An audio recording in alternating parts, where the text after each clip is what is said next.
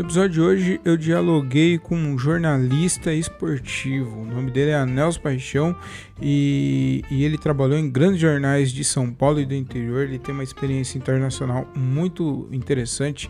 Já cobriu Copa do Mundo, é, Libertadores, Copa América. Ele, a gente bateu um papo aqui, foi muito legal, contou várias resenhas aí com jogadores, é, falou sobre o Marcos, o goleiro Marcos, falou sobre o Paulo Nunes, Marcelinho Carioca, enfim, tá um episódio muito legal, eu me diverti muito, eu gostei demais de fazer esse, esse episódio, tá bem especial, espero que vocês curtam, se divirtam e sem mais delongas, solta a vinheta.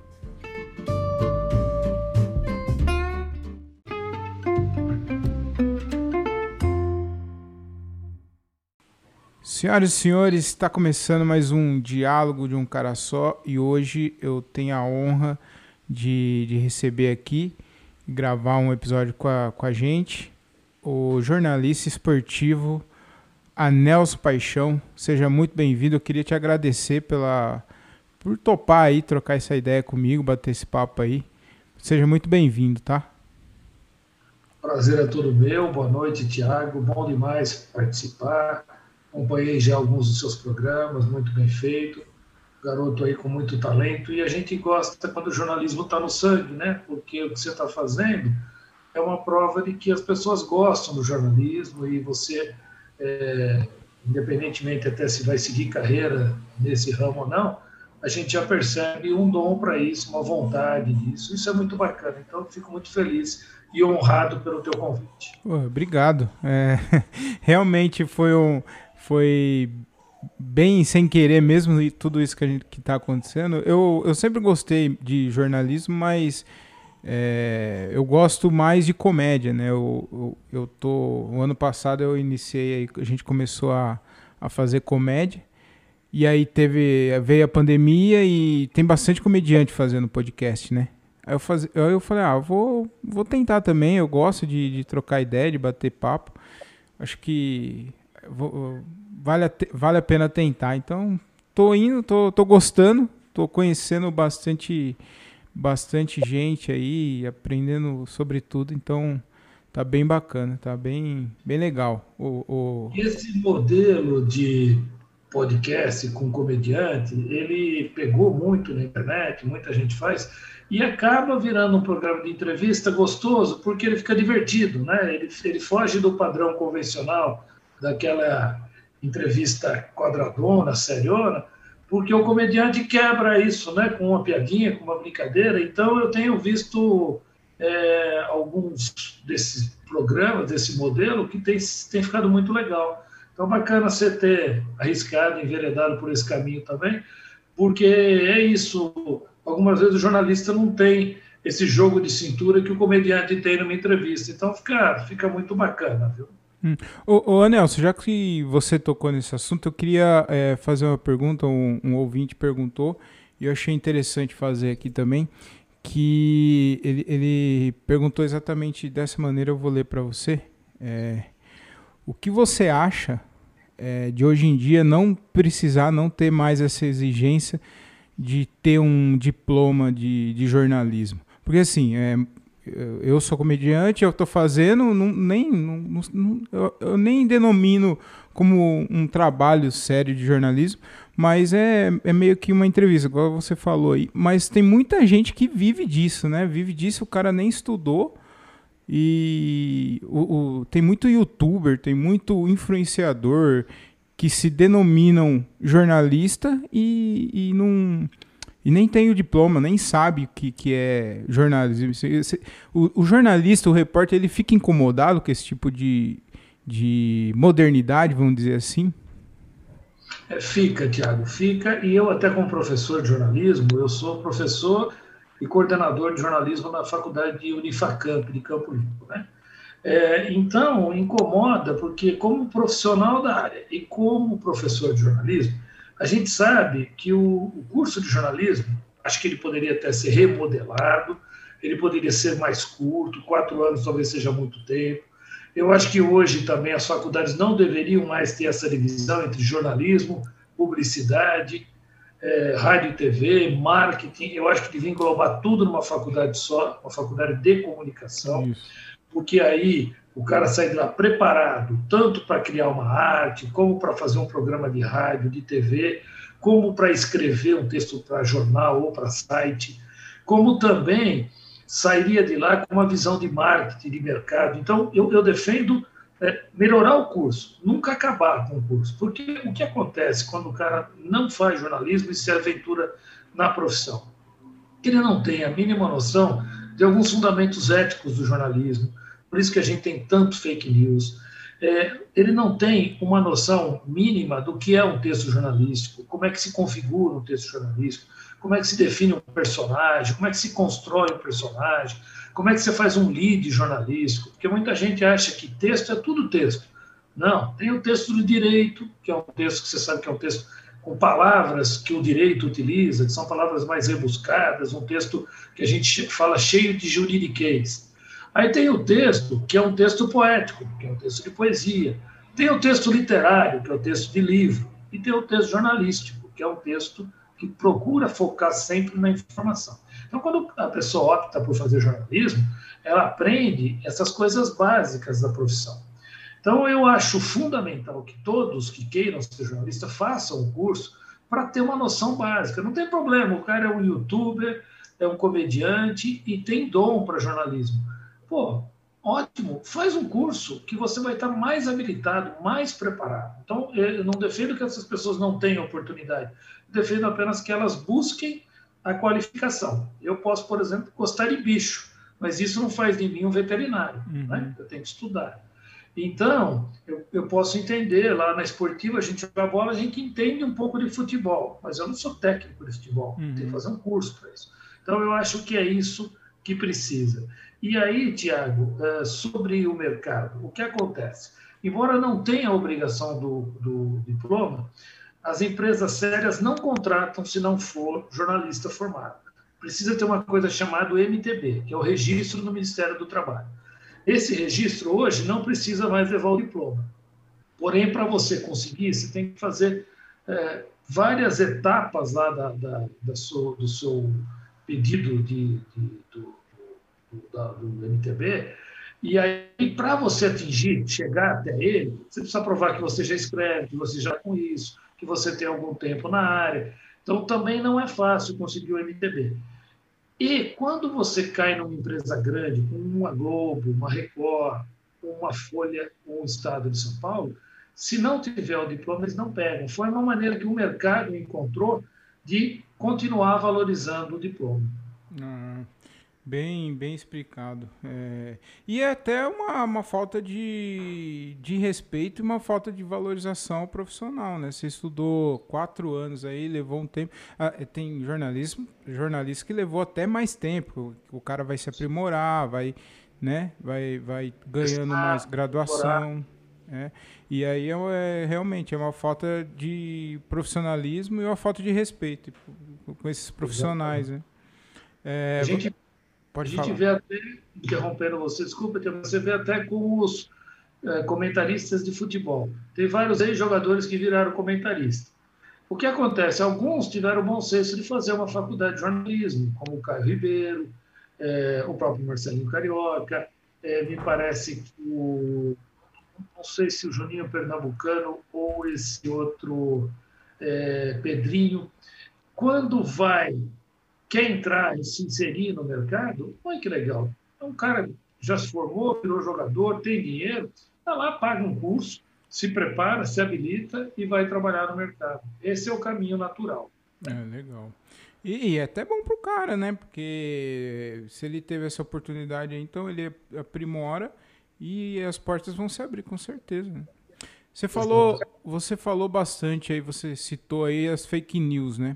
Ô, Anel, você por que a, a, fake news ela cresceu tanto, ela tomou uma, uma proporção tão grande assim, cara, em mentiras? E eu queria saber se o fato de da internet também tá muito em evidência hoje, se isso contribuiu, porque antigamente não, não existia internet. Então, talvez já existisse a, a, fake news, só que não, não tinha essa divulgação que nem hoje. É muita mentira, muita notícia falsa, né? Exatamente, você tem razão.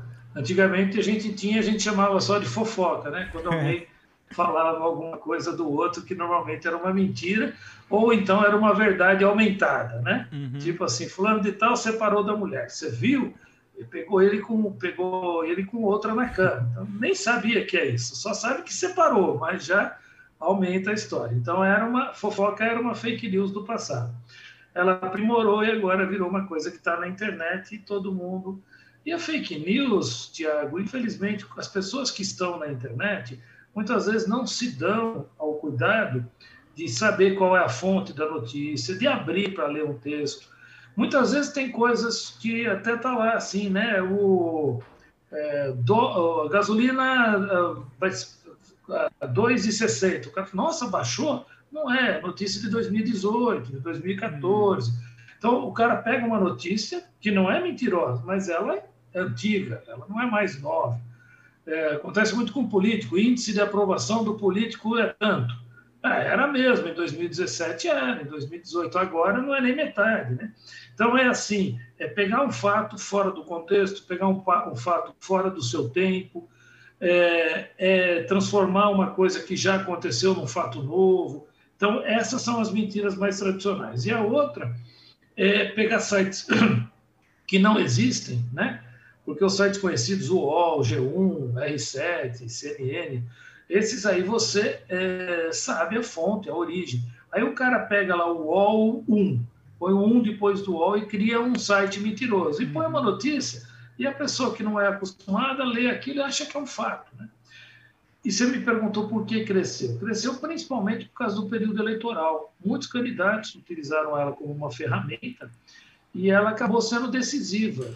Esse fenômeno aconteceu nos Estados Unidos, aconteceu no Brasil e acabou virando uma ferramenta política muito forte que ajudou a eleger alguns políticos e, e desde então ela cada vez está mais enraizada. Tanto que nós, da imprensa mesmo, perdemos mais tempo hoje desmentindo mentiras do que informando verdades. Putz.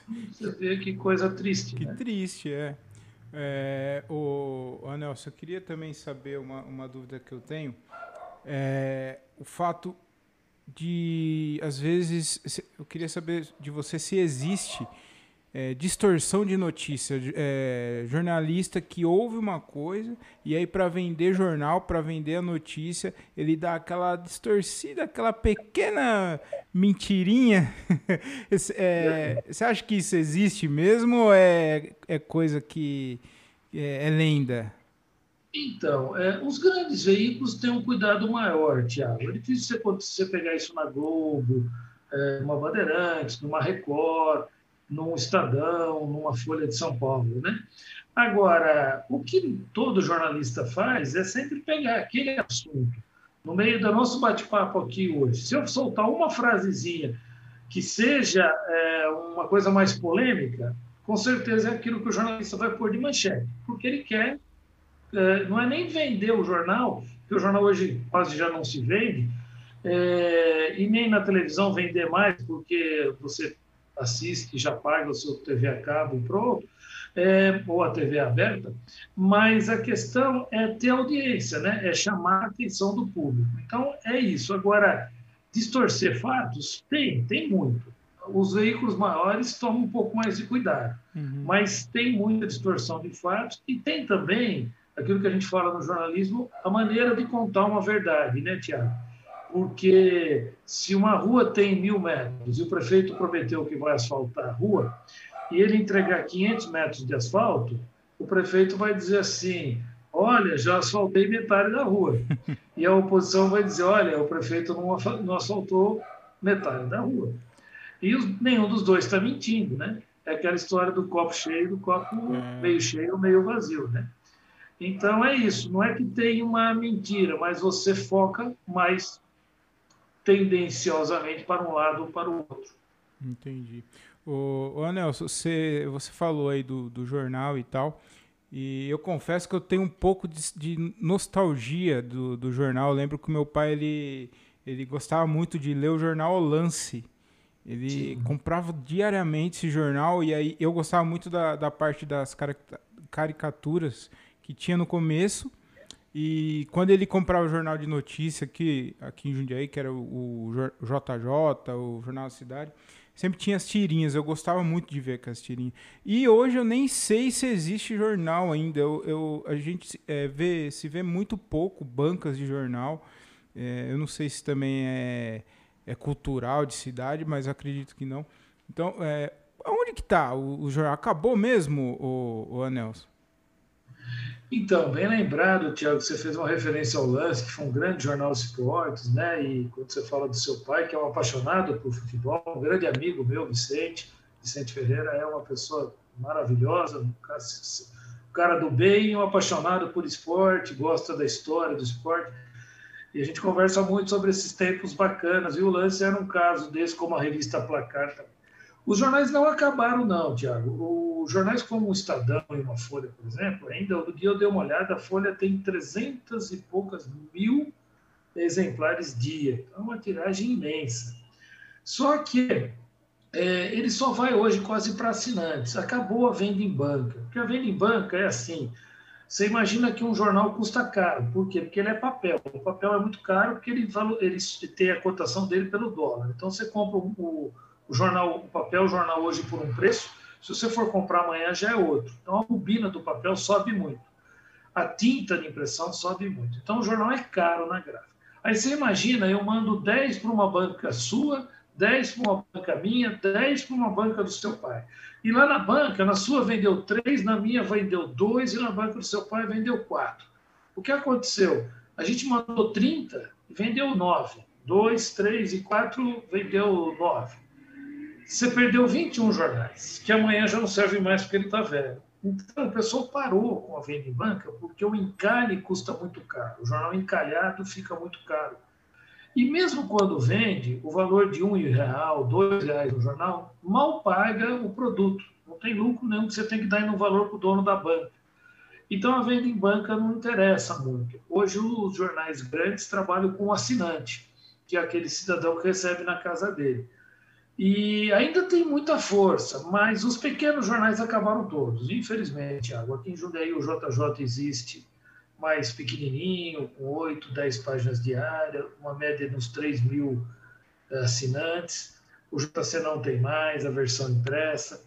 É uma pena, mas o, o jornal escrito, impresso, você lembrou bem, é isso aí mesmo, é saudades, virou uma coisa para saudosistas. É. Você acha que a, que a internet ela tem, ela contribuiu bastante com, com o fim do jornal? Porque a internet está acontecendo aqui e já tem a notícia na hora, né? O jornal, o que acontece hoje só vai sair no outro dia, né? Então eu acho que talvez a internet tenha contribuído para isso também, né?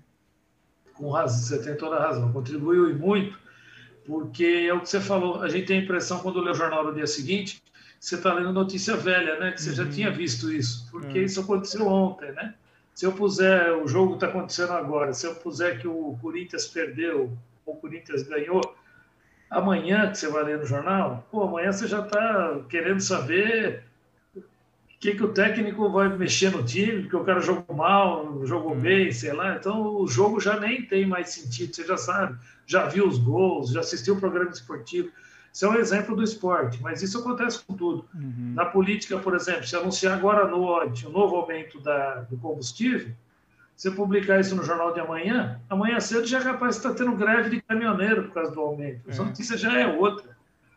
Agora, o que os jornais podiam ter feito e não souberam fazer era essa transição, talvez mudar o foco. Não ser mais um jornal de informação, mas ser um jornal de análise, de, de você pega a notícia de hoje, por exemplo, subiu de novo o combustível, e amanhã você põe pessoas para analisar o reflexo disso na economia. Quer dizer, mudar um pouco o enfoque, deixar de ser um jornal puramente informativo, deixar isso para a internet, e ele ser um jornal mais analítico, né? analisar mais as coisas. Talvez fosse um caminho. Uma coisa que, que eu lembro também, é bastante, eu não, não faz tempo que eu não vejo, e era, era muito legal, era os posters de, de time, né? Quando o time era campeão e tal. E aí sempre tinha um pôster, cara. No jornal vinha, e aí você comprava também. E aí eu não vi mais. Isso daí, cara, era tão legal isso. Você ir lá e comprar, você deixar guardado o pôster e tal. Você, você guardava e relembrava depois os times. Tudo bem que também hoje Isso. os jogadores é reciclável, né? Recicláveis, né? Porque fica uma temporada, duas e tchau. Né? Mas era muito legal isso também e não se vê mais, né? Essa, esses pôsteres impressos assim, e tal. E eles vinham até com papel melhor, né, Tiago, para durar um pouco mais. Era muito legal.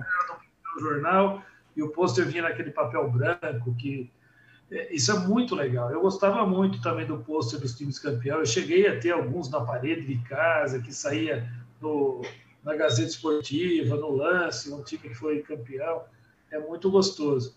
É, recentemente eu estava trabalhando no JJ, me convidaram para ficar um período lá para tentar dar uma dinamizada no jornal, e eu fui lá, e aconteceu do Paulista ganhar essa última divisão, é a Série D. Uhum. E eu falei, ah, não vamos dar pôster, porque essa divisão aí é quase um campeonato amador, né? Só que começou a ter uma pressão da torcida que o jornal não deu pôster do, do Paulista campeão. E eu lembro que a gente fez uma campanha na rede social. O jornal vai publicar amanhã o pôster do Paulista, mas a gente conta com a torcida do Paulista que vai esgotar o jornal nas bancas. E aí começou a campanha desses grupos de torcida, torcida jovem, é, Gamor, essa torcida do Paulista, dos caras esgotarem o jornal na banca para mostrar para o jornal que eles, mostrar para o JJ que eles cumpriram a parte deles. E foi bacana que a gente fez 5 mil exemplares e esgotou. Era nego pondo na rede social assim: olha, aqui na banca do Jardim do Lago acabou. Vai buscar lá na banca do, do, do 9 de julho, que lá ainda tem. Então, era um, o pessoal fez uma campanha mesmo para esgotar o jornal. Foi muito bacana isso, Tiago. Mas é, é raro publicar pôster hoje em dia.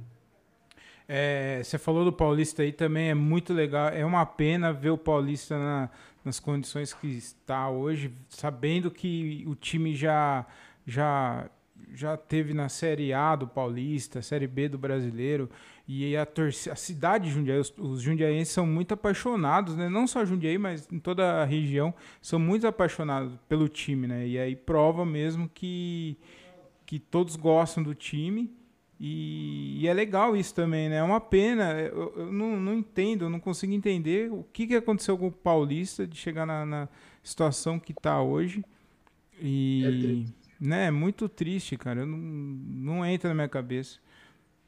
Também não, também não consigo entender, até porque algumas vezes eu fico vendo, Thiago, o Campeonato Paulista aí, e vejo Mirassol, é, pô, cidade de Mirassol, não tem metade da população de Jundiaí, Linense, Lins, é uma cidade minúscula, Novo Horizonte, com todo respeito a essa cidade, não tenho nada contra nenhuma, mas nós estamos falando de uma cidade com 500 mil habitantes, sabe? Com um parque industrial maravilhoso, que é a quarta ou quinta maior economia do estado de São Paulo. Se juntar ao aglomerado urbano, então, que entra mais aí Itupeva, Campo Limpo, Várzea, Louveira, é, Jarinu, Cabreúva, o que acontece? Nós temos, estamos falando de quase um milhão de pessoas com, com um parque industrial maravilhoso, com logística e aí o que acontece? Nós temos um time que não consegue sair da última divisão do futebol paulista. É, né? é muito triste. É muito triste. Todas as cidades do Porto de Jundiaí, você vê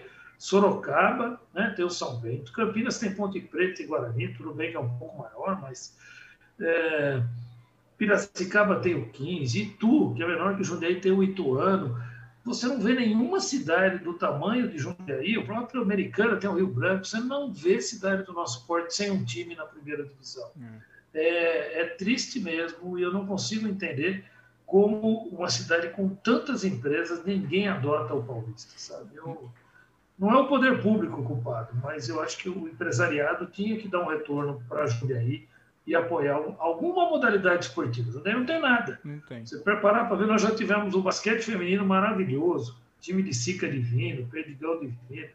Nós já tivemos um time de futsal, que o seu pai era novinho, a gente era novinho, você então nem uhum. tinha nascido, mas a gente tinha morando, a gente tinha Cosmar, uns timaços, lotava o bolão para ver jogo de futsal. Era uma base da seleção brasileira em Jundiaí. Perdendo tudo isso. É. O basquete masculino também já teve Marcel e Mauri na seleção brasileira. Eu não sei o que aconteceu com o esporte judense, eu sei que é muito triste o abandono. Um, um, baita estádio lá que tem, né? Abandonado lá, largado. E o bolão, né? Um ginásio, bolão. eu acho o bolão lindo, rapaz. E a gente vê ali um elefante branco, ele só é bonito. Tá sempre tem alguma atividadezinha de treino ali, mas você não tem jogo no bolão, né? O bolão merecia ter grandes espetáculos. E é, falta um pouquinho de, de vontade né, das empresas e tal. E falta um pouquinho também do, dos governantes, né, o, o Anelso? Porque isso daí é fundamental. Incentivo ao esporte é fundamental. A gente vê tanta coisa errada aqui no, na nossa cidade que se, se tivesse incentivo do, do, do esporte, talvez poderia ser diferente, né? Colocando essa molecada aí para para fazer exercício físico, algum tipo de esporte, Sim. né? Poderia mudar algumas coisas, né? Mudar esse cenário. E outra coisa, cada vez que vem uma empresa grande para cá, ah, chegou uma loja aí grande, chegou uma nova empresa, pô, pede, pede como contrapartida um apoio para o Paulista, certo? Fala, olha, eu quero que você dê um patrocínio mensal para o Paulista de, de 40, 50 mil reais. Não é nada para uma empresa, paga uma folha salarial do Paulista você vê os times que estão disputando a Copa do Brasil. Outro dia tinha um time jogando contra o Corinthians de Pernambuco, que a folha dos caras é 154 mil reais mês. Uhum. Então você vê, o time está na Copa do Brasil com uma folha dessas. Você imagina ter um incentivo para o Paulista mensal de duas ou três grandes empresas, dá para montar um belo time, sabe? É. É, falta mesmo também o poder público cobrar, né? Eu acho que tem que ter alguém que seja apaixonado pelo Paulista Uhum. E que chegue num dessas empresas multinacionais e fale, ó, a gente precisa de um apoio para o nosso esporte. É, é muito triste. É, você falou de futebol aí, eu queria pegar o gancho e, e falar sobre isso. Ô, Anelson, porque eu, eu, eu não sei se é exagero meu ou não, nas rodas de, de amigos a gente sempre fala, toca nesse assunto. Por que jogador de futebol ganha tanto dinheiro assim, cara? Eu acho. Você não acha que isso é, estraga um pouco o, o, futebol hoje. Você, você viveu aí a, a década. Para mim foi a melhor, que é 80 e 90, né? Do futebol, para mim, eu, eu vi pouco, mas eu vi mais a, da década de 90, né? É, meu time não ajudou muito na, na, na era de 90, mas tudo bem, depois de 2000 melhorou. Mas você via, os jogadores jogar com amor à camisa, né? Por, por amor ao clube, ficavam grande, grande, é, é, uma quantidade muito grande de anos, né? Seguia no time. Hoje, cara, jogador enchendo o, o rabo de dinheiro, é, perdão pela palavra, mas e não, não valoriza isso, cara. Por que, por que jogador ganha tanto, tanto dinheiro e por que. O que, que aconteceu, o, o, o? Primeiro, só por curiosidade, você falou que seu time não foi muito bem na década de 90, você torce para quem? Eu sou Santista. Eu sou Santista. Puxou o pai, né? É. Mas o Santos sempre tem times bons. Sempre, né? sempre. Um, ali tem um milagre, que eu não sei qual é, eu brinco com seu pai, que eu, eu tenho muito carinho pelo Santos, porque ali tem um milagre, porque tem tudo para virar um time pequeno, para cair, sem dinheiro, sempre quebrado e sempre acontece um fenômeno que surge um grande jogador, monta um time cheio de garoto, é o time que tem mais facilidade para lançar garotos, é impressionante o Santos. Então, o Santos é, é uma escola de futebol mesmo, muito bonito de ver. É, sobre isso, Tiago, é difícil a gente. Porque você sabe também que tem uma ilusão, né? É, o jogador ganha muito, mas é 1%, né? Porque você vê, outro dia eu acabei de falar para você da história do time que jogou com o Corinthians que o time inteiro custa 154 mil por mês. Então, nós estamos falando de salários de mil, dois mil. Teve um ano aí que o Paulista de Jundiaí, o salário mais alto era 4 mil reais. Então, mas é esses muito... caras aí, esses caras, você vê eles jogando, eles comem a grama, cara. Eles, é, né? Essa é a diferença, porque eles querem se dar bem. E aí, um cara muito talentoso, até a gente entende, eu pagaria também o que o Messi ganha, merece Cristiano Ronaldo. Agora, o que me, o, o, Neymar, agora o que me irrita é que eu vejo tanto jogador meia-boca ganhando muito, né?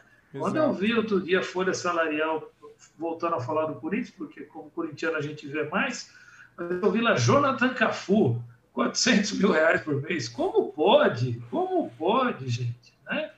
É, Everaldo, 300 mil por mês. Não é possível alguém convencer um time de futebol que um jogador desse vale 300 mil por mês. Né? Eu posso. E isso é todos, né? Tu tem no São Paulo, Palmeiras, é. todo lugar tem mentira, né? No Santos. Uhum. Eu posso estar tá falando eu... alguma. É, só te cortar rapidinho. Eu posso estar tá falando alguma besteira, mas eu acho que o Rivelino não ganhou isso daí. Não, não teve um a salário desse.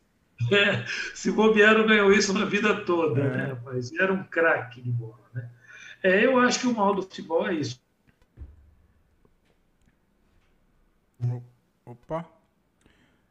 Acho que caiu, caiu a ligação, Nelson. Aí, aí eu voltou. Acho que devia valorizar o jogador que de fato merece, porque senão era melhor você pôr um menino da base, como o Santos faz, e pagar menos. Porque uhum. para jogar o que joga um cara que custa 300 mil, um garoto da base joga igual. Né? É verdade. É, eu gosto muito de falar de futebol e não tem problema não, né, Anel? Se a gente se alongar nesse assunto aí, eu gosto muito de futebol. Não, não, estou à sua disposição hoje. você você participou, você cobriu uma Copa do Mundo, né, cara? Eu tenho muita curiosidade de saber sobre isso. Eu acho que deve ser para o jornalista esportivo deve ser o ápice da carreira. E, e, você cobriu uma, uma Copa do Mundo que o Brasil ganhou, então deve ter um sabor ainda mais que especial. Eu queria que você contasse para mim como foi essa experiência aí e qual é a sensação. É, foi muito gostoso, foi legal, Thiago, porque o Brasil não ganhava desde 70, eram 24 anos sem o título, né? Tinha passado a seleção maravilhosa de 82, que para mim foi a mais incrível que eu vi, de Zico, Sócrates, Falcão, Cerezo, que maço, né? E não ganhou, e, não e aí em 94 a gente vinha de um momento difícil também, porque o Brasil tinha perdido o Ayrton Senna há muito pouco tempo, né? O Brasil ainda chorava a morte do Senna, em 1 de maio de 94. E aí começa uma Copa do Mundo com uma geração até não tão boa, né? Só tinha de, de fora de série, assim, o Romário. O resto eram todos jogadores comuns, né? Bebeto, Zinho, Mazinho, Branco, Leonardo, é, o, Raí, que depois virou reserva, tudo jogador comum, né? E aí o Brasil vai lá e faz uma Copa perfeita, o Tafarel pegando muito, não toma gol. E, e foi para mim uma experiência maravilhosa, porque eu tinha, eu sou de 65, então eu estava caminhando para. Tinha 29 anos, estava numa idade boa, né?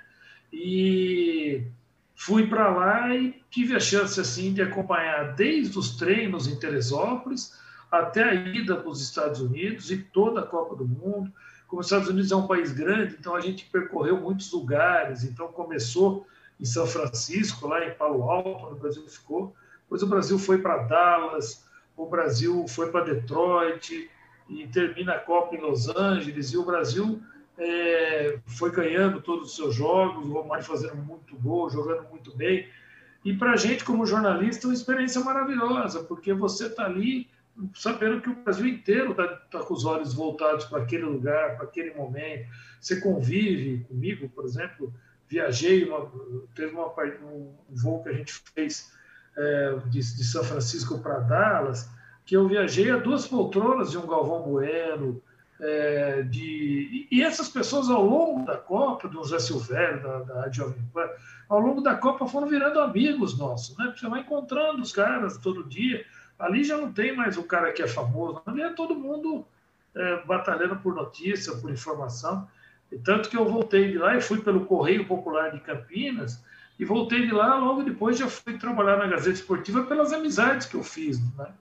Então, é um, é um momento maravilhoso na carreira de qualquer jornalista, viu, Thiago? Muito bacana mesmo. Você chegou. Eu, eu, não, eu não sei como que funciona. É essa questão de escala, de quem vai estar em jogo, quem não vai estar. Você chegou a ver algum jogo da seleção assim lá no do campo mesmo ou eles ficam separados? Não, eu fui em todos os jogos do Brasil, porque como o nosso jornal era, era pequeno, o Correio Popular, então nós somos com dois. Foi eu e o repórter fotográfico, e eu como repórter eh, de texto, jornalista, né? Então a gente fez todos os jogos do Brasil no estádio, desde a estreia do Brasil. É, depois o jogo famoso Brasil Estados Unidos, que foi também lá em, em São José, com um público maravilhoso, muito brasileiro, dividindo o estádio com os Estados Unidos, com os americanos. Todo esse período ah, eu fui acompanhando jogo a jogo. Daí viajei para Dallas, eh, naquele famoso jogo eh, que o Branco desvia da bola, que o, o Romário, Romário desvia. Branco, né? E o Brasil ganha.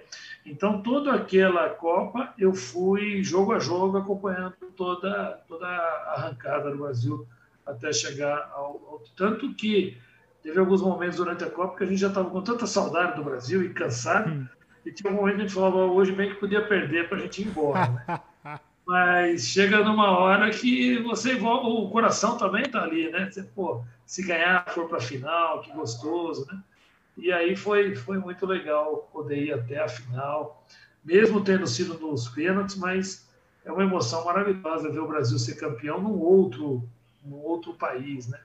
Me lembro que a minha primeira sensação impressionante foi entrar no estádio em outro país e ver o estádio inteirinho amarelo gritando Brasil. Foi uma coisa assim muito emocionante, porque uma coisa é você entrar no Maracanã, no Morumbi, na, na arena do Corinthians e ver o estádio amarelo gritando Brasil, mas você está em outro país e ver o estádio inteirinho amarelo é, gritando Brasil é uma coisa muito emocionante. Eu imagino. E é, o, o, eu vejo muitos jornalistas falando que a gente tem que ser, que os jornalistas têm que ser parcial, né? imparcial, né? É, não pode torcer e tal. E como não torce no momento desse, de, no momento desse, na, numa final do, do numa, numa, final de Copa do Mundo, sendo que o seu time está disputando ali, teve alguns momentos ali que você falou, não vou, não vou escrever nada, eu vou prestar atenção no jogo aqui porque tá, eu, eu para mim é uma coisa assim inexplicável, porque eu acho que eu não, não teria ver o meu time jogando lá, eu acho que eu não ia ter tanto sangue frio assim para para trabalhar, eu acho, viu?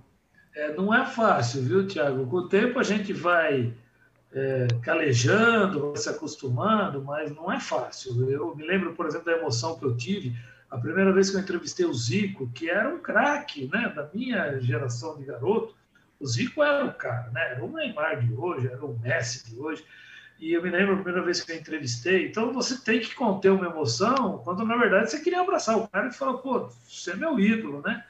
E você tem que jornalisticamente controlar. E torcer também não é fácil, viu? Eu, eu passei por situações, até hoje a gente conversando, mas eu cobria o Palmeiras sendo corintiano. E uma Libertadores que o Palmeiras eliminou o Corinthians. E eu tive que ir no vestiário do Palmeiras vendo os caras comemorando, né? E eu lá por dentro com o coração apertado. Ainda me lembro que foi um jogo maravilhoso, porque o, o Palmeiras ganhou o primeiro jogo do Corinthians de 2 a 0. E Corinthians jogou bem, mas perdeu para o Palmeiras, que é um timaço. No segundo jogo, o Corinthians jogou muita bola. Edilson, Marcelinho, Ricardinho, Gamarra, era um timaço. E o Corinthians ganhou de 2 a 0 do Palmeiras. E no último minuto, o lateral direito do Corinthians, que chamava Rodrigo, perdeu um gol na pequena área. Era 3 a 0 para o Corinthians e acabava o jogo. Aí vai para os pênaltis. Quando vai para os pênaltis, no Morumbi esse jogo, a torcida do Corinthians cantando o hino do Corinthians. E a torcida do Palmeiras vaiando o time, porque o Palmeiras perdeu o jogo que estava na mão, era só empatar. Ou perder de um gol. Aí vai para os pênaltis e o, o Corinthians perde e o Palmeiras ganha. Então você imagina a frustração para o corintiano que viu o time fazer o mais difícil, que era ganhar o jogo de 2 a 0 aí perde nos pênaltis, né? E o Palmeiras, que não jogou bem, ganha e se classifica. Não foi nem o ano que o Marcelinho perdeu o pênalti, não. Foi o ano que o Vampeta perdeu o pênalti. Ah, não foi esse ano? Eu, não, eu achei Marcelo... que era do Marcos, a imagem que eu tinha era o Marcos. O Marcos também pegou, mas pegou do Vampeta e do Dinei, que até aquele jornal famoso, Diário Popular, porque o Vampeta tinha saído nu naquela revista G Magazine. Uhum. E aí o título do, do Notícias Populares foi, foi maravilhoso. Pois assim, toda nudez será castigada. Puta que pariu. O, o Vampeta foi o cara que errou o pênalti. Então, tá essa cara do jornal. E nesse ano aí, o time do Corinthians era melhor do que o time do ano seguinte, porque esse ano ainda tinha o Gamarra na defesa. E o Palmeiras já era muito bom, né? Já tinha Sampaiozinho, Aí no outro ano o Palmeiras estava ainda melhor, com o Paulo Nunes, que havia vindo do Grêmio. Mas o, esse ano aí acabou sendo duro a iluminação, porque o Corinthians tinha um timaço e acabou caindo fora. Você vê, o jornalista nessa hora tem que controlar o coração e estava lá é, acompanhando o Palmeiras. Eu imagino. E é, tem muito jornalista que não fala o time que torce. Nessa época as pessoas sabiam o time que você torcia? Alguns sabiam, outros não, mas, por exemplo, alguns jogadores do Palmeiras sabiam. Tanto que na final que o Palmeiras ganhou, o Paulo Nunes brincou comigo e falou: E aí, corintiano, nem hoje você não vai me dar um abraço? Puta e eu falei: Claro, rapaz, campeão pô, merece mais que um abraço. Aí aqui, abracei o Paulo Nunes e tudo. Eles sabiam, os jogadores sabiam que eu era corintiano. E alguns mais próximos, que eram uma turminha, porque aquele Palmeiras, o Filipão, tem uma história curiosa, muito palmeirense não sabe mas o Filipão tinha dividido entre o céu e o inferno. Então era para um não mexer com o outro. Tinha a turma do César Sampaio, que era tudo atleta de Cristo. Uhum. Sampaio, Kleber. E tinha a turma do Barulho, que era Paulo Nunes, Oséias, Júnior Baiano. E aí o, o, o Filipão falava assim: César Sampaio, não queira converter nenhum deles. Deixa o inferno como está. E falava para os caras do, do céu. Não vai para o lado deles para você, senão vai ser o time inteiro. De... Falou, eu não quero nem um time de freira nem um time de capeta. Eu quero desse jeito. Divididinho que tá bonito. E foi assim o Palmeiras ganhando tudo. E, e, e essa turma do Paulo Nunes era a turma da bagunça. E eles, eu brincava muito com eles, né? Então, no dia da final, o Paulo Nunes veio brincar comigo lá. Ô, corintiano, não vai comemorar, não. E, e, foi um jogão, né? Que o Palmeiras ganhou a final, o Deportivo Cali, uma arena lotada. Então foi um jogão também, e foi nos pênaltis. Então, é, são, são momentos bacanas, que independente de quem a gente torce. Uhum. Cá entre nós, né? Que ninguém nos ouça, mas, por exemplo, quando o Marcelinho errou o pênalti e o Marcão defendeu, o meu lado corintiano ficou triste, mas o meu lado jornalista ficou feliz porque o Marcelinho é um mala e o Marcão é um baita um cara legal. O Marcão. O Marcelinho é muito chato e o Marcão é muito gente boa. Então, também tem isso. Tem vezes que se torce um pouco pelo cara. É.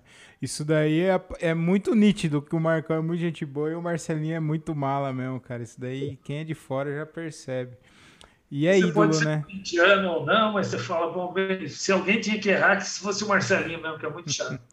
ô, ô Anelson, você teve esse, esse momento aí, né, de, de ver o, o, o, time rival sendo campeão e tendo que trabalhar, entrevistar os caras, mas, porém, no, no ano seguinte foi ao contrário, né? O Corinthians foi campeão mundial, é Existem controvérsias, mas. Controvérsias. Mas.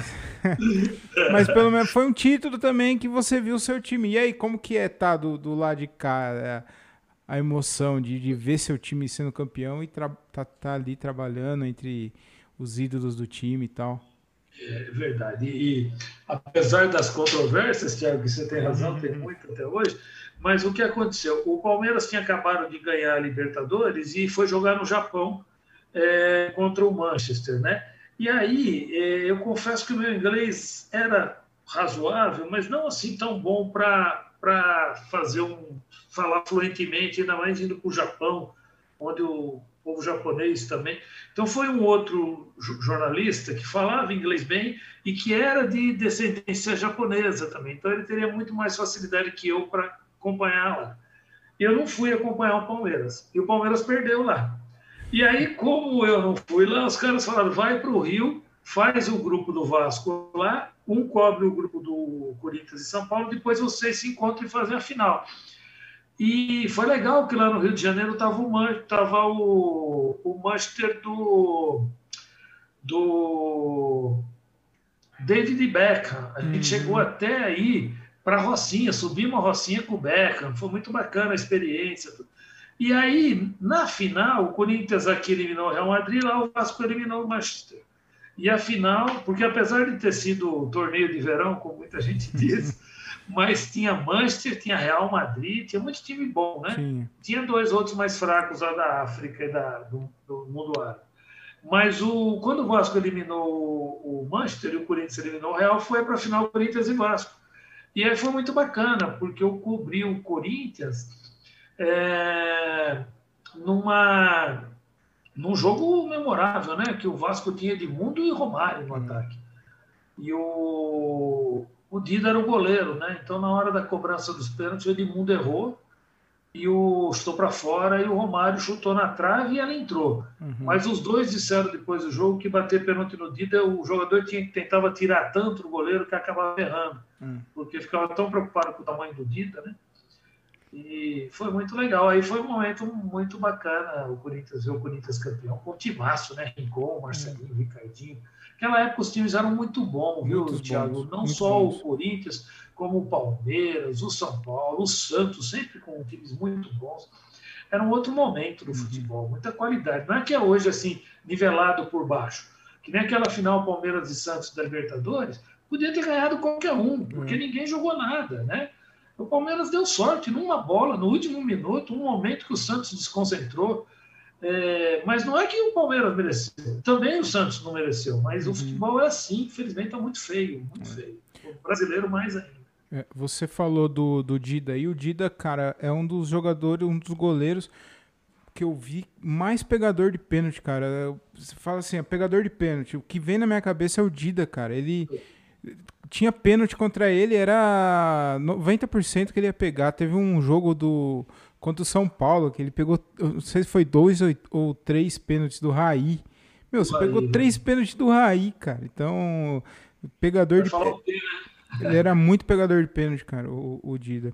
O, o Anelson, você falou aí do, do que o futebol tá mudado e tal. Eu acho que o futebol tá muito chato hoje, tanto dentro do, de campo quanto fora. Não se pode fazer mais nada, não, não se pode falar. Num, qualquer coisinha que o que jogador fala em campo é provocação, é desrespeito ao, ao adversário. E eu sou, principalmente na década de 90, sou dessa época que meu, isso era sensacional. A, a lance, o lance de. Tem um lance do Edmundo que ele. Eu acho que é o. Gonç, na frente do Gonçalves, ele começa a rebolar na frente do Gonçalves. E o Gonçalves vem pra cima que nem boi doido. E ele dribla o cara. Entendeu? É, as coletivas de imprensa eram sempre divertidíssimas. É, Vampeta tirando sarro, e aí o, o, o, o time adversário retrucava. Hoje não pode mais nada disso, entendeu? É, você também acha que o futebol tá chato? E por que, que o futebol ficou tão chato assim, Nelson? Se você concorda comigo. Concordo com você plenamente, ficou chato. E ficou chato para a gente que trabalha também, Thiago, porque eu me lembro que a gente ia no estádio, terminava o treino, você entrava no campo, você falava, ô Marcelinho, ô Ricardinho, ô, Paulo Nunes, ô Júnior Baiano, você chamava quem você queria. Cada jornal chamava um, cada TV chamava um. Então amanhã você pegava o meu jornal, tinha lá uma entrevista com o Paulo Nunes. Pegava o outro jornal, tinha uma entrevista com o Zés. Pegava a TV, tinha uma entrevista com o Júnior Baiano. Era, uma, era diversificado, era gostoso. Hoje não. O cara senta ali, na, igual estamos nós dois aqui, sala de imprensa, backdrop no fundo com os patrocinadores, e o cara responde para todo mundo.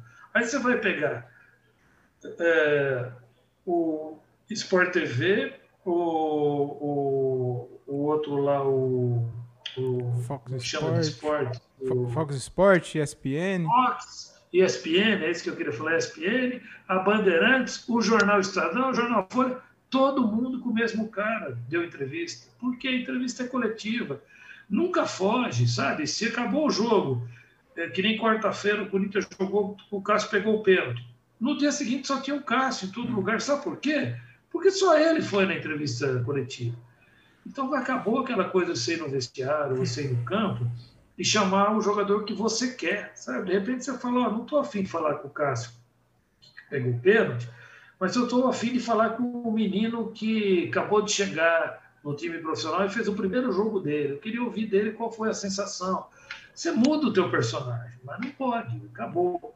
E essas provocações, o futebol hoje parece que tudo é proibido. O cara não pode nem tirar a camisa quando marca o gol. O cara Sabe, que nem aquele dia, é triste, uma cena triste para o futebol. O Ronaldo volta para o Brasil depois de mais de 10 anos, marca um gol contra o Palmeiras num clássico, vai na arquibancada comemorar com a torcida, até derruba a arquibancada. Uhum. volta para o campo e o juiz constrangido fala: Ronaldo, desculpa, mas é. a lei exige que eu te dou cartão amarelo. É, é ridículo. Cartão amarelo, você tem que chegar.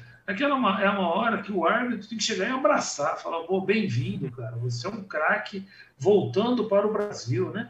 Mas não, a primeira preocupação que tem por causa da FIFA é dar cartão amarelo. Uhum. E isso com qualquer um, né? O Neymar muitas vezes tirou a camisa para comemorar uns golaços que ele marcava na Vila Belmiro, tomava cartão amarelo, quando na verdade o juiz tinha que aplaudir, falar, uhum. pelo amor de Deus, que gol que você fez. Uhum. Então o futebol ficou chato, muito chato. Ficou chato. É, voltando um pouquinho na falar da, da seleção brasileira, você falou aí que a seleção de 82 era muito boa e era mesmo, embora não tenha ganho, né? É, inclusive eu acho que a de 2002 não era nem não chega nem aos pés dessa daí e Sim. ganhou, né? É, mas eu, eu, é outra dúvida também que eu tenho que o que aconteceu com a seleção brasileira, Nelson? Porque cara, as últimas atuações, as últimas participações é, sempre pífias e vergonhosas o que, acabou o futebol brasileiro ou, ou, as outras seleções que, que modernizaram e mudaram o, o, a maneira de jogar? O que, que você acha? Essa é uma boa pergunta, Tiago. Eu fico a refletir. Durante muito tempo a gente dizia que o Brasil tinha que aprender a jogar igual ao europeu, porque a gente só tinha arte e talento, mas não tinha tática nenhuma. Aí a gente começou a imitar o estilo holandês, alemão de jogar. Só que aí a gente nem consegue ser tão bom taticamente quanto eles e perdeu o nosso diferencial, que era a técnica. Né? Uhum. Então a gente não é tão bom taticamente e perdeu o que é o que nos fazia diferente. Hoje eu não vejo. E o pior, Thiago, que não é culpa, me parece, só da seleção brasileira. Parece que a gente não tem mesmo o talento. Se você para para pensar hoje, tinha uma época que você falava assim: quais são os melhores times do mundo? Ah, é Internacional do Ronaldo, é tal time do Kaká, é tal time do Roberto Carlos. Eram os brasileiros que faziam os times ser grandes, né? Hoje você pega, qual é o melhor time do mundo? Bayern de Munique. Qual brasileiro joga lá? Nenhum. Pega o Barcelona, qual brasileiro joga lá? Nenhum. Você pega o Liverpool, qual brasileiro? Tá, tem o Firmino, beleza, mas nem é o melhor do time, é coadjuvante. É. O melhor do time é o Salah e o Mané. É. Aí você pega o. Ah, tem um Alisson, Real... né? O Liverpool tem um Alisson. Ah, tem o um goleiro, é, tá vendo? O goleiro, que é, é o melhor. O melhor brasileiro é um goleiro. Aí você pega o, o time do, do Real Madrid. Vinícius Júnior é né? um cara que corre muito, mas muito longe de ser um craque. Então não é o melhor do time do, do Real. Às vezes é banco. Então você vê que o brasileiro não, não é mais protagonista em lugar nenhum do mundo, hum. com exceção do Neymar no PSG, e mesmo assim dividindo com, com o Mbappé, hum. né? ele não é unanimidade, muita gente acha o Mbappé igual a ele. É, fora isso, nós não temos ninguém. O futebol brasileiro deixou de revelar. Uhum. E quando a gente vê o que surge por aí, é muito jogador comum, né? Uhum. É, os times que lançam aí, o Corinthians, Palmeiras, não lançam nada diferente. O Santos, que é o que mais lança bem, é, tem depois o Neymar é duro aparecer outro tão bom, né? Então eu vejo futebol brasileiro. É, teve o Rodrigo agora que foi pro Real, mas também é, só ele também. Só ele. E também lá tá tendo um pouco mais de dificuldade para jogar, né? É. Eu acho assim, e a seleção brasileira, para mim, perdeu uma coisa que eu acho que é o pior de tudo. A gente perdeu a, é, qual a palavra exata? Deixa eu pensar aqui. A gente perdeu a proximidade com a seleção, a gente perdeu é, aquela coisa de torcer para o jogador do seu time na seleção. Uhum. Quando eu vejo a instalação na seleção brasileira, eu não sei quem são alguns jogadores que jogam na seleção. É verdade. Já aconteceu várias vezes de eu falar, gente, quem que é esse cara? Mas ele jogou no Brasil? Que time que ele jogou? Eu não lembro, e o cara está na seleção brasileira. O, o jogador sai tão novo do Brasil e aí ele vai para o exterior e começa a jogar bem lá. Aí vem para a seleção brasileira. Tem hora que a seleção brasileira me parece uma seleção de gringo. Uhum. Eu não uhum. conheço ninguém. Ninguém. Eu vi uma última seleção brasileira que eu vi uns três ou quatro jogadores lá que eu nem sei nem o nome. Uhum. E eu nunca vi eles jogarem no Brasil. Olha quando eu falo de 82. Rapidão aqui. Valdir Pérez, São Paulo. Leandro, Flamengo. Oscar, São Paulo. Luizinho, Atlético Mineiro. Júnior, Flamengo. Cerezo Atlético Mineiro, Falcão Inter, Sócrates Corinthians, Zico Flamengo, Éder Atlético Mineiro, Serginho São Paulo. Você está vendo? A gente falou é. todos os times do Brasil, cara. É uma delícia. Só, só Sim, aí, tor o corintiano torcer para o Sócrates, o flamenguista para o Zico, o torcedor do Inter para o Falcão. O Chulapa estava nessa seleção aí, eu não me recordo. O Chulapa, tava, que né? era de São Paulo, mas depois foi para o Santos, jogadorzaço, centroavante. De massa. O, o Anel, você, você já teve. Você já fez amizade com, com um repórter, com um jogador ou até, qualquer atleta pra conseguir algum furo assim? Tipo, ô oh, mano, dá, dá aquela liberada lá, libera um furo, alguma coisa aí.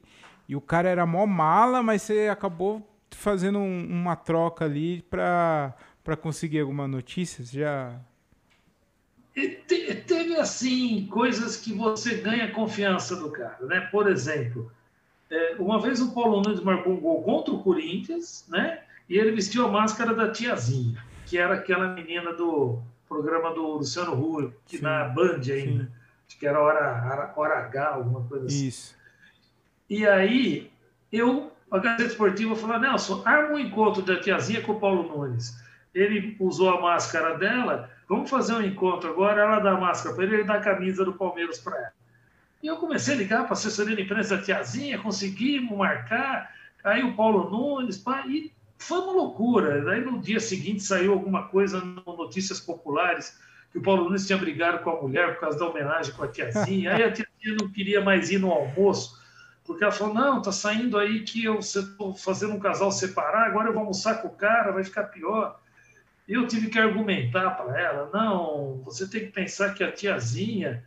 E ela ainda falou, não, e nem palmeirense eu sou. Aí eu virei para ela e falei assim: olha, é, você, Suzana Alves, pode ser corintiana, mas a tiazinha é um personagem de todas as torcidas. Todas as torcidas gostam. Então, você não pode deixar o seu lado corintiano atrapalhar o seu personagem tiazinha. e o cara te homenageou. Então, você tem que ir. Ela topou. Aí eu sei que atrasou isso, confusão toda, a gente foi. O Paulo Nunes, nós fomos buscar o Paulo Nunes na casa dele, o outro motorista foi buscar a tiazinha, levamos para o encontro, fizemos as fotos, trocaram a camisa. Aí o Paulo Nunes falou: Cara, agora são 20 para as duas, eu tenho que estar duas e meia no Palmeiras e o Filipão não deixa atrasar. Falei, cara, e você não almoçou? Falei, não almocei. O que, que a gente faz?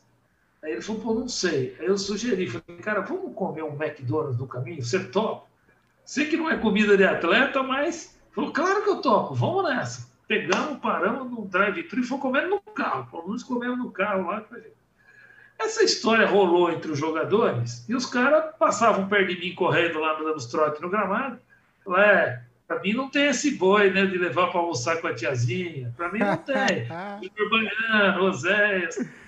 Aí eu fui brincando com os caras. Falei, faz uma homenagem aí, faz um gol para alguma aí que eu marco o encontro. Aí fui brincando. Aí, muito tempo depois, o Júnior Baiano foi jogar no Vasco, nesse Mundial de Clubes. E chegando lá, o Eurico Miranda, presidente do Vasco, falou: nenhum jogador na entrevista para a imprensa. Está proibido a imprensa aqui no Vasco. E eu tinha que fazer uma página especial do Vasco. falei, meu Deus, como é que eu faço? Aí o Vasco chega lá para treinar o ônibus desceu, a imprensa tudo em volta, ninguém podia falar. O, o Júnior Maia me viu e falou: E aí, cara, tudo bem? Eu falei, Ô, Júnior, beleza. Aí ele, eu falei, cara, eu preciso fazer uma entrevista com alguém do Vasco e o Eurico Miranda não deixa falar. Ele falou: oh, se você não puxar o caderninho, vem aqui do meu lado e vai perguntando, eu vou te respondendo, nós vamos mandando. Se alguém perguntar quem é, você fala que eu vou falar que você é meu primo, primo branco meu. Eu falei: tá bom. E foi eu e o Júnior Baiano, assim, ele falou quase uns 20 minutos comigo, sem ter autorização do Vasco, sabe? Então foi uma vez que eu me lembro que a amizade ajudou. Uhum. E outra vez, em 94, aconteceu uma coisa não comigo, mas com um fotógrafo amigo nosso, do Estadão, que era uma madrugada no hotel que o, que o Brasil estava hospedado, lá para um e pouco, e o Romário apareceu no bar. E um monte de jornalista no bar, né? O jornalista adorava ir para o bar à noite. Aí o Romário senta e pede uma água, uma Coca-Cola, não sei, não estava bebendo bebida alcoólica, não. Os jornalistas encostaram no Romário. E aí o... ficou todo mundo conversando, em determinado momento o Romário perguntou para o fotógrafo Orlando Kisner, do Estadão. E aí, não fala comigo não, peixe? Aí o Orlando falou assim: Ah, você tá muito xarope, cara. Você tá muito chato, você não dá entrevista para ninguém, você tá se achando. Você tá. Ah, você queria o quê? Eu, eu quase não vim para a Copa, eu tive que meter dois gols lá no Uruguai para vir. Hum. Você queria que eu ficasse tratando a imprensa como? Ninguém fez nada por mim. Aí o Orlando falou: Ah, mas você tá pondo todo mundo no mesmo barco e você sabe gente que é parceiro. Daí ele falou assim: Ó, daqui a pouco eu vou te falar, vou te dar um presente amanhã. E você, você vai entender já, já já te conto. Espera todo mundo sair de volta aqui. E ficou ali. O Orlando quis ainda falou: se for camisa autografada, eu não quero, não. Camisa de seleção tem um monte. Aí o Romário passa perto do Orlando e falou assim: amanhã, quando eu entrar no campo, você faz um sinal para mim, mas faz eu te ver. Balança as mãos, planta a cambalhota para eu ver onde você está. E não fica onde estão os outros fotógrafos. Fica separado deles. Que a hora que eu fizer o gol, eu vou correr para você. Só você vai ter a foto. E o Romário era tão presunçoso que ele falava antes do jogo, a hora que eu fizer o gol, que eu vou fazer o gol da vitória. Ele era confiante, né? E fez isso. O Orlando Kiesling ficou na lateral do campo. O Romário mete o gol, não me lembro qual jogo foi. Aí o, todo mundo atrás do gol esperando para o Romário, ele corre para a lateral, corre na direção do Orlando Kiesler de bração aberto faz uma puta foto que bonita. Que legal. Então você vê, são coisas que a amizade abre uma porta, abre um caminho. Assim. O, Anelso, você, você já, já recebeu alguma ameaça já de, de alguém assim, tipo, ó, se você colocar isso daí, o negócio vai, vai ficar quente pro seu lado. Então não, não coloca isso daí, não. Tipo, às vezes você tem alguma coisa, é, você é, de, pensou em. Tem uma matéria, tem um furo, e os caras sabem disso e deu aquela ameaçada, ou se não, torcida, torcedor querer fazer graça. Já aconteceu alguma coisa assim do tipo ou não? Ah, muitas vezes. É por gente famosa. Uma vez o Filipão, que o Filipão tinha uma, tinha uma listinha de quem não dava entrevista. Né? E uma vez ele me colocou na listinha dele porque eu pus um título assim: Palmeiras escala time B para jogar a Sul-Americana. Aí, antes de começar a coletiva, sempre tinha o paredão do Filipão. Né? Hum. Ia começar a coletiva, chegava o assessor de imprensa, o Acas Felliger, e falava assim: Fulano, Fulano, Fulano, Fulano, o Filipão não vai atender, tá? Mandou avisar que não fala hoje com a Gazeta, não fala com tal, não fala. Sempre que ele estava bravo com alguém. E um dia antes de começar o treino, chegou lá, o Acas fala: Quem está aí da Gazeta Esportiva? Eu falei: Eu. Ele falou: O Filipão quer falar com você ali atrás. Tá bom, vou lá. Aí o Filipão veio lá, ele mais o diretor, o Paulo Gione, e fala: é, Por que, que eu vou escalar o time B? Ah, porque você não vai pôr o time titular. E quando e quem e quem definiu que o que é titular reserva é você ou sou eu? Que o que é titular para você, para mim pode ser reserva. Ah, é o time que você não está usando. O time que você está usando é o titular, o que você não está usando é o reserva. É, e se eu quero mexer? Falei, então tá, mas você, você mexeu, não trocou um, dois, você trocou dez. Falei, então tá, só que eu quero que você saiba que essa matéria prejudicou o Palmeiras, que o Palmeiras é, tem, recebe verba para jogar Sul-Americana, se a gente não escalar o time principal, e aí você vem aqui para causar tumulto, para provocar. Eu falei, ô oh, Felipe, eu não sou funcionário do Palmeiras. Eu não tenho que dar satisfação porque eu publico. Se você não está contente, tem dois caminhos. O primeiro, direito de imprensa, vai lá e pede seu direito de resposta, aciona o jurídico do Palmeiras, aciona a Gazeta e vai lá. Segundo que, cara, eu não tenho que ficar aqui levando dura de técnico de futebol. Eu não sou funcionário do Palmeiras, então coloca na listinha de quem você não fala, já tem um monte mesmo. Eu vou, vou me retirar. Virei as quase fui embora. E aí, depois, no meio da coletiva, é claro, eu fiz de propósito, né? todo mundo perguntando, Filipão, você vai tal? Ele ignorou e virou para o outro para, tipo assim, a tua pergunta não vou responder.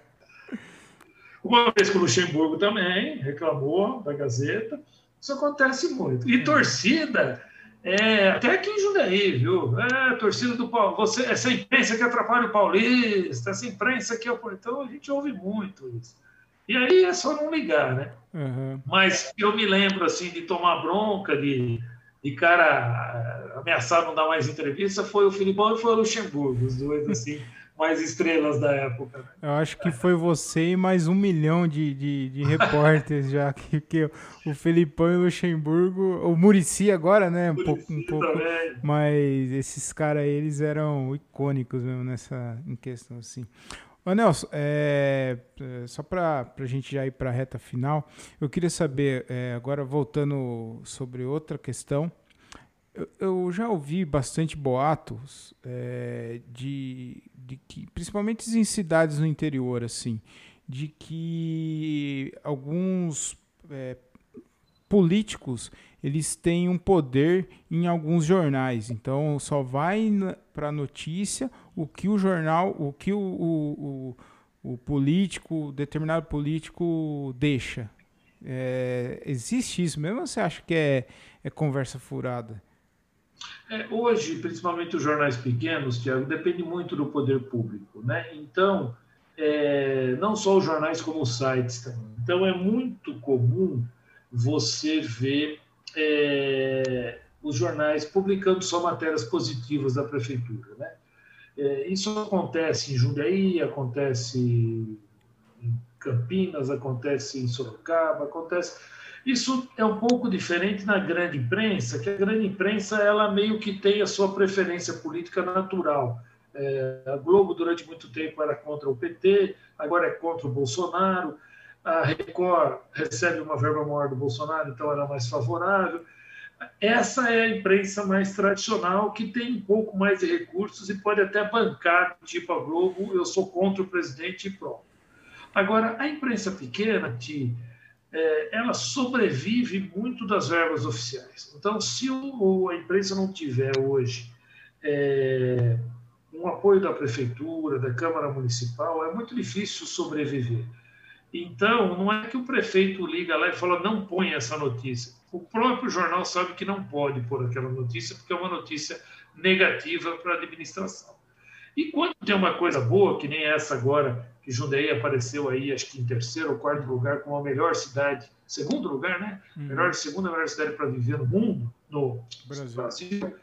E aí todo mundo deu. Por quê? Porque é uma matéria boa, né? E aí como todo mundo, de certa forma, está ali numa folha da prefeitura, mas não é que esteja comprando a notícia, é que a, a prefeitura tem que ajudar esses jornais a sobreviver.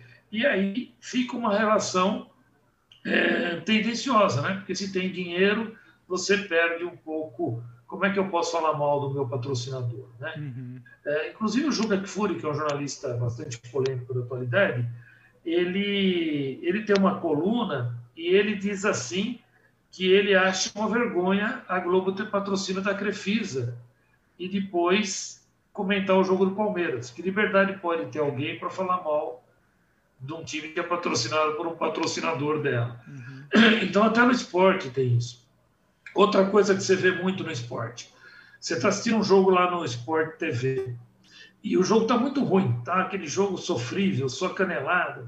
É difícil alguém virar e falar assim que o jogo é muito ruim, que o jogo é fraco, que o Campeonato Brasileiro, o nível dele é muito ruim, porque a Globo cobra, né? Você paga o pay-per-view.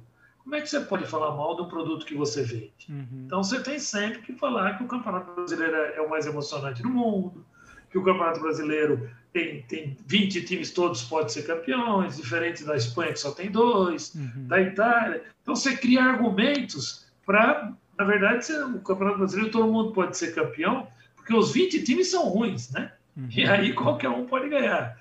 Enquanto na Espanha tem dois muito bons e os outros são bons, uhum. Mas dois são muito bons. Agora aqui no Brasil os 20 são ruins, os 20 podem ganhar.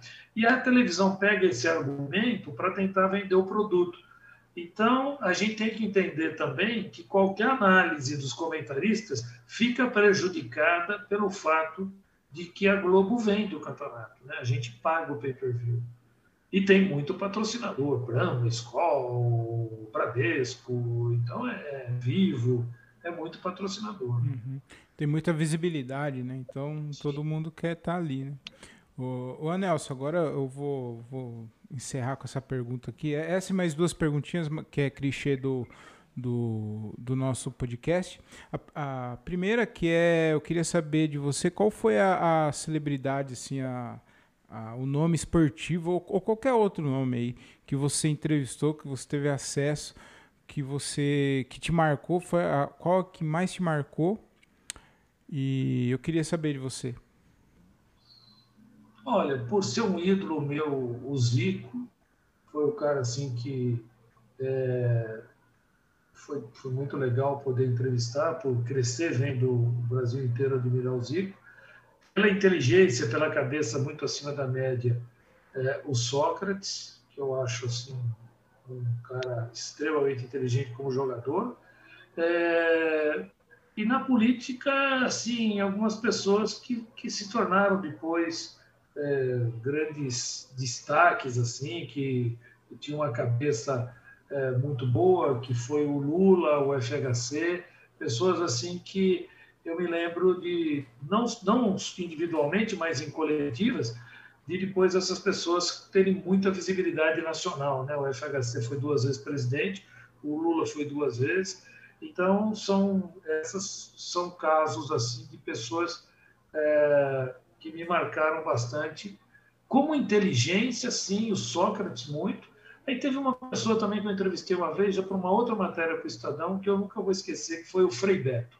O Frei Beto é um padre católico que foi o mentor do projeto Fome Zero, do primeiro governo do Lula. O Frei Beto, pela, pelo caráter, pela cabeça, sabe? É, um cara, por exemplo, que ia numa viagem com a comitiva presidencial, pegava a verba da viagem e trazia ela inteira de volta e devolvia para o país. Ninguém nunca. Diz que quando ele devolveu a verba, o pessoal não sabia nem o que fazer, porque nunca tinha acontecido de um político viajar. E ele falou assim: Ah, eu viajei, cheguei lá, o hotel estava pago. O hotel tinha um restaurante maravilhoso. Todos os lugares onde nós fomos viajar, a gente foi visitar, os caras ofereceram almoço. Então eu não tive que gastar com comida e nem com hotel.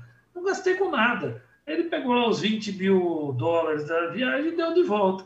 Mas sabe o que, que falaram para ele? Ele contou isso. Não, não faz isso não, Frei Beto. Nunca ninguém devolveu. A gente não sabe nem como é que dá entrada nesse dinheiro aqui. Porque todo mundo que vai usa tudo. Claro. Tira nota falsa. E aí aquilo me marcou, porque eu falei, gente, ainda existe gente honesta assim no mundo, né? Isso é bacana. É, nessa época Essas ainda existia. Hoje eu acho é mais raro, hein? Mais raro ainda.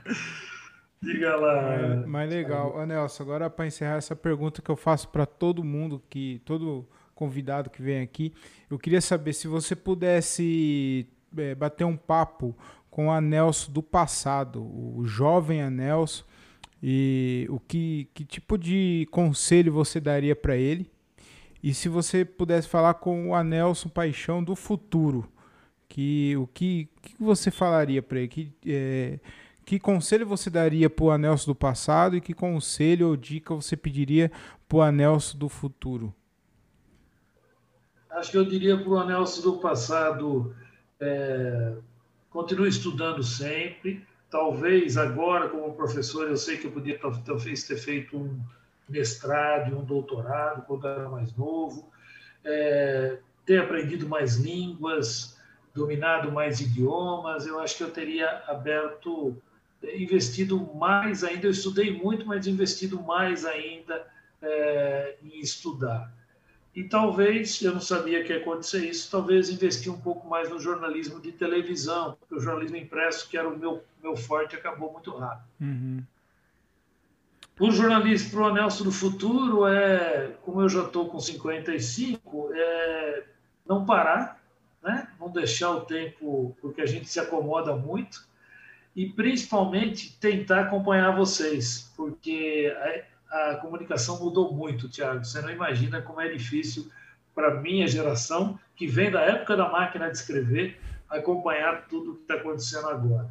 Então, é cada dia uma revolução nova. Eu luto a cada dia para acompanhar vocês, mas é sempre uma corrida contra o Bolt, né? Ele já está lá na frente, eu estou dando a largada ainda, mas a gente está indo. Mas facilitou bastante também, né, para vocês algumas coisas, eu acredito, né? facilitou muito. O jornalismo, muito. Eu falo para os meus alunos hoje, Tiago, que essa, essa ferramentinha aqui chamada celular, cara, você vai aqui no Google e você chega para entrevistar uma pessoa, você já sabe tudo sobre é. ele. Tudo. Então, antigamente, arrancar uma coisa. É, me lembro que uma vez uma jornalista foi entrevistar um ex-jogador da Ponte Preta e falou para ele assim, era, é, é, era técnico, e falou: Givanildo, você jogou?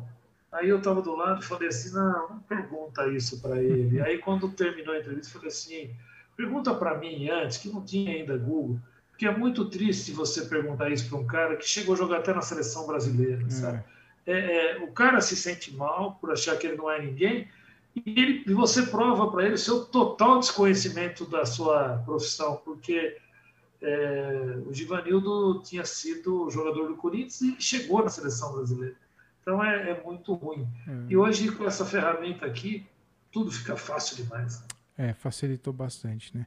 Nelson, muito obrigado. Foi um papo muito bacana aqui. Eu aprendi bastante. É, histórias maravilhosas aí. Meu, vou, vou levar vou levar para o resto da vida esse, esse, momento aqui, porque foi muito bacana mesmo, viu? Obrigado aí pela oportunidade, valeu mesmo. Eu que gostei muito, uma humildade sua muito grande, Thiago, um menino muito potencial. Pense com carinho nessa coisa do jornalismo, tá? tá. Se quiser, se quiser me procura, tem lá os cursos na Facamp, vamos lá fazer comigo, vai ser um prazer. E assim como o seu pai, que gosta de uma resenha, você manda muito bem, garoto. Vai fundo aí. E uma coisa não impede a outra. Faz, o, faz a comédia e faz sim, jornalismo junto. Sim. Quem sabe você embarca nas duas praias aí. É, é, pode ser que sim, por, por que não, né? Você sabe que eu, eu sou formado em publicidade, né? E, ah, e quando eu, eu fiquei muito na dúvida entre publicidade e jornalismo. Só que eu acho que na época que eu fiz não tinha, eu acho que só tinha na Unip, eu acho. E para mim era mais fácil na, na Politécnica, na Anhanguera, né, Faculdade de Anhanguera, antiga Politécnica. E aí eu acabei optando pela publicidade, porque na minha cabeça eu tinha aqueles comerciais engraçados e tal, e eu gostava, sempre gostei de comédia, então eu falei, não, eu vou fazer isso. Mas eu sempre tive um, um, uma quedinha aí por jornalismo, principalmente jornalismo esportivo, cara. E, e, com isso é bom que você elimina uma boa parte da grade curricular. É, você, é. você indo para uma faculdade, você consegue é, mas fez publicidade também tem um pezinho na comunicação, então tá, sim, tá sim. é uma área muito boa. É, com, é, comunicação eu sempre gostei. Isso daí é. Eu, e eu até o final da vida eu quero fazer isso, quero viver disso, que ainda, ainda não, não vivo de, de comédia, de comunicação, mas até o final acho que vai dar certo, sim. Uma hora em placa. Claro. Beleza, Tiago, prazer muito grande, viu? Prazer... Um abraço para você e estou sempre à disposição. Beleza, Nelson. Muito obrigado, viu? E, e é isso. Beleza. Boa noite, Thiago. Falou, falou, Nelson. Tchau, tchau.